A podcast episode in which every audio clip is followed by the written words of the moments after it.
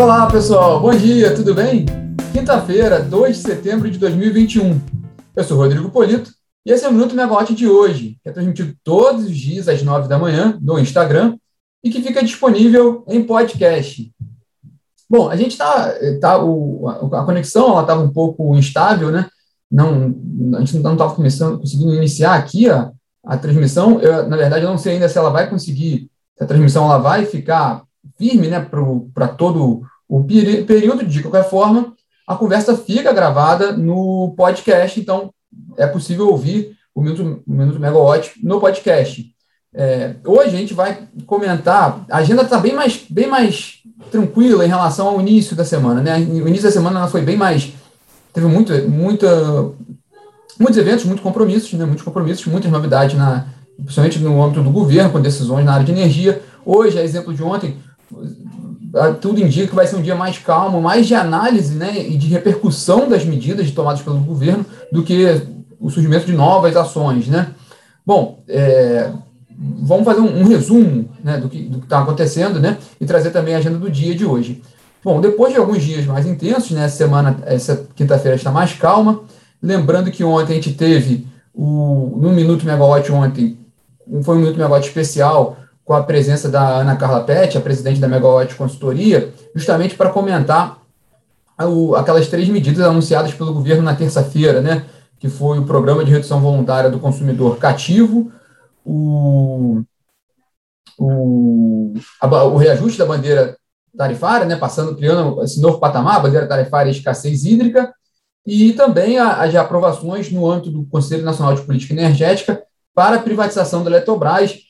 Eles, é, o governo fez uma modificou um pouco o processo ali, ele definiu aquele valor de 29 bilhões a ser pago para a CDE, sendo que 5 bilhões já em 2022 com o objetivo até de aliviar um pouco a pressão tarifária, dado o custo que a gente tem visto no, no sistema por causa das medidas para lidar com a crise hídrica. Esses três pontos a gente abordou ontem aqui com a Ana Carla Pet, o bate-papo foi muito bom, também por problemas de conexão, a gente não conseguiu deixar a conversa disponível no Instagram, mas o podcast está todo gravado pra, nas plataformas de streaming, vocês podem, podem ouvir, foi bem interessante.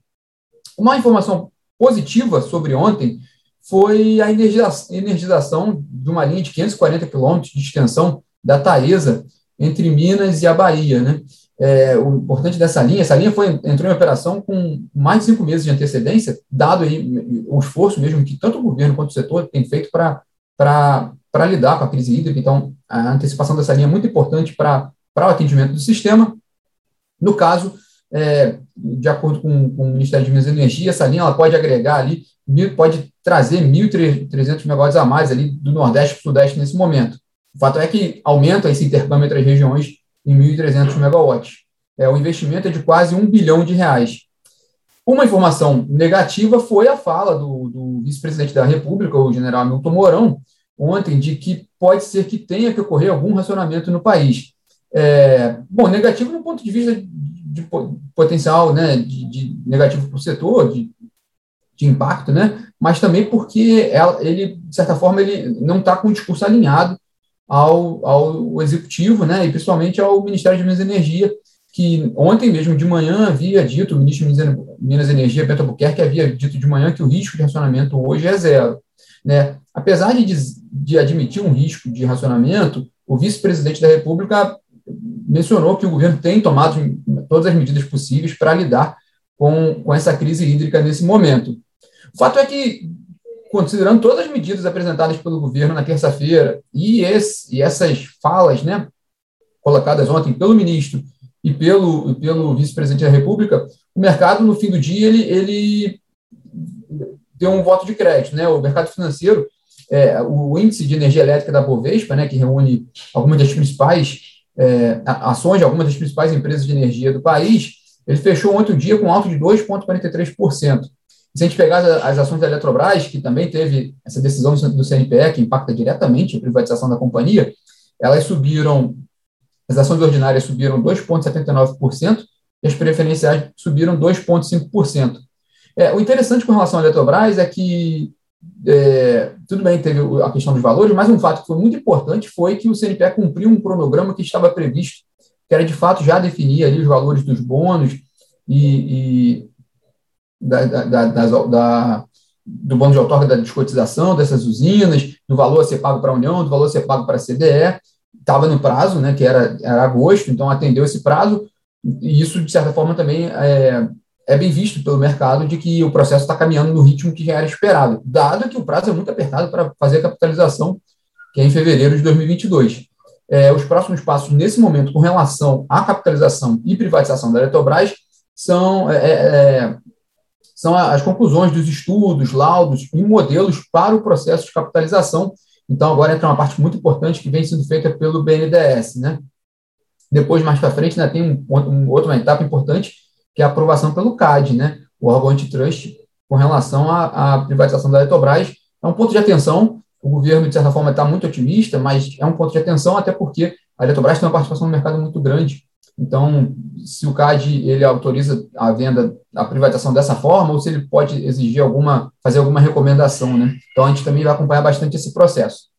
É, no mercado financeiro, tudo ok? No mercado de energia, mais ou menos, né? É, os especialistas do setor de energia reagiram com mais cautela com relação a essas medidas informadas na terça-feira pelo governo, né? A maioria deles entenderam, a mãe entendeu que o governo demorou muito a tomar essas medidas, né?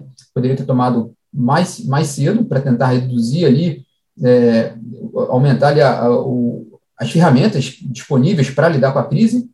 E outros também dizem que a bandeira tarifária, ela, mesmo com esse reajuste, ela não, não vai eliminar o déficit da conta das bandeiras nesse ano, que deve chegar, aí os cálculos até da Ana Carla, ela mencionou isso com a gente ontem, a Ana, é, pode chegar a 5 bilhões ou 5,5 bilhões de reais no fim desse ano, né? Então, também, esse ponto de atenção no setor, e a gente vai seguir acompanhando e, e atualizando todos os novos passos e todo, tudo que vier de, de análise com relação à, à crise hídrica. Inclusive, hoje sobe, né, vem, vai ser colocado na plataforma a análise de monitoramento da crise hídrica. É, e no cenário macro também, duas informações muito importantes, né? Uma que foi aprovada, foi publicada, é, saiu ontem, né, o dado do PIB, no segundo trimestre, uma queda de 0,1% em relação ao primeiro trimestre, um pouco menor, né, é, do que havia de expectativa no mercado, havia uma expectativa de uma leve alta, veio uma leve baixa, e vamos ver agora o quanto isso pode mudar também de perspectivas de crescimento para esse ano, para 2022, e se é possível também ter alguma mudança também em previsão de carga, né, de como vai se comportar a carga nesse ano e no ano que vem. O outro dado importante também no cenário macro que saiu ontem foi a aprovação pela Câmara, né, dos deputados, do texto base da reforma do imposto de renda, né, algumas algumas empresas do setor, né, algumas associações do setor estavam muito preocupadas com essa, com essa reforma, que ela pode afetar ali e trazer mais prejuízos do que benefícios para a economia como um todo. E, passando para a agenda de hoje, como eu mencionei, a agenda hoje ela não tem tantos, tantos eventos, né? É, o mais importante deles, aliás, é hoje às 15 horas, né? É o leilão de privatização, né? o leilão de concessão da prestação de, de serviço público lá de saneamento básico no Amapá, vai ser às 13 horas, às 15 horas, perdão, é, realizado pelo, pelo BNDES na B3, e é importante esse leilão, não só por ser um leilão de infraestrutura, que a gente também olha de certa forma, mas porque o, um dos potenciais interessados, candidatos nesse leilão, é a, a Equatorial Energia, né? A Equatorial Energia, ela já abertamente ela coloca que ela tem interesse em investir em saneamento, né? A empresa ela tem um, um, tem um histórico aí muito interessante na área de distribuição de energia, com um desempenho muito bom, investindo também em transmissão de energia, e agora também olhando o setor de saneamento, ela já chegou a disputar dois leilões, o último ali ela disputou o leilão da SEDAI, mas não, não obteve nenhum lote, e tudo indica que ela vem para esse leilão, e o que é interessante é que ela também venceu o leilão da SEA, né, da distribuidora do Amapá, então também ela, ela tem essa, essa oportunidade ali, né, com, de ter duas concessões no mesmo, no mesmo estado, pode ter, ter algum, algum, tentar alguma vantagem é, do ponto de vista de custos nesse sentido. Então, vale a pena observar como é que vai ser esse desempenho desse leilão hoje. E, né, só dando alguns detalhes desse leilão, né, o, a ideia é que, que quem vencer vai, vai, vai fazer a coleta e tratamento para 738 mil habitantes nas áreas urbanas do, do Amapá, uma previsão de investimentos em infraestrutura de 3 bilhões de reais. Então, vamos acompanhar também esse leilão e ver qual vai ser o desempenho também. Bom, pessoal, esses são os destaques dessa quinta-feira. Tenham todos um ótimo dia e até amanhã. Tchau, tchau.